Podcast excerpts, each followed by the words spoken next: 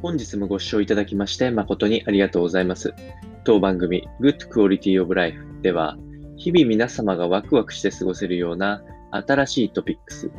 やヘルス関係の論文等を参考にしながら情報提供を行いますので、ぜひお聞きください。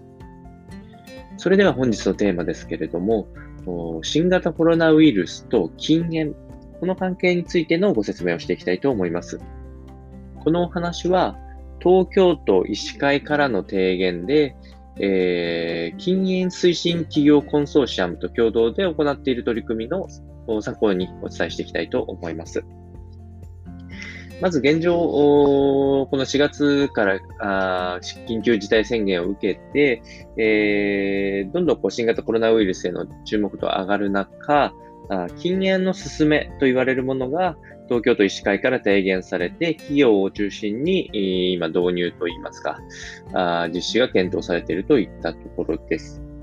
で、その主な要因となっているのは、やはり、喫煙というものが呼吸器系や循環器系、などに悪影響を及ぼすっていうのは、まあ、疑問の余地がないというところがあって、えー、これは世界的にも同様の傾向が続いているんですけれども、えー、喫煙状況によっては重症化しやすいリスクがあるので、まあ、この辺を抑えていきましょうというところで、えー、禁煙の推進が進められているという現状があります。その上で、え、現在、まあ、大手企業さんを中心に、えー、喫煙だけにのみにかかわらず、禁煙だけではなくて、えー、社員の健康維持を意識したようなあ健康経営、えー、これを掲げているところもありまして、例えば生命保険会社とかであれば、あ喫煙率を下げるために、え、健康経営を取り組みしたテーマとして、え、この禁煙をサポートするプログラムを実施していたりとか、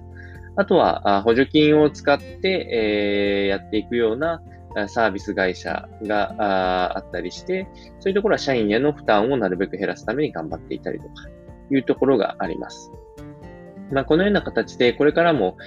禁煙をサポートするような取り組みっていうのが企業を中心に進んでいくかと思うんですけれども、えー、皆様の企業ではどのような取り組みが行われているかどうか、見てみてみるのはいかがでしょうか。それでは本日の内容は以上となります。この番組の内容が少しでも面白いな、気になるなと思っていただいた方は、ぜひチャンネル登録、またフォローの方よろしくお願いいたします。それでは次回の放送でお会いしましょう。本日もご視聴いただきまして誠にありがとうございました。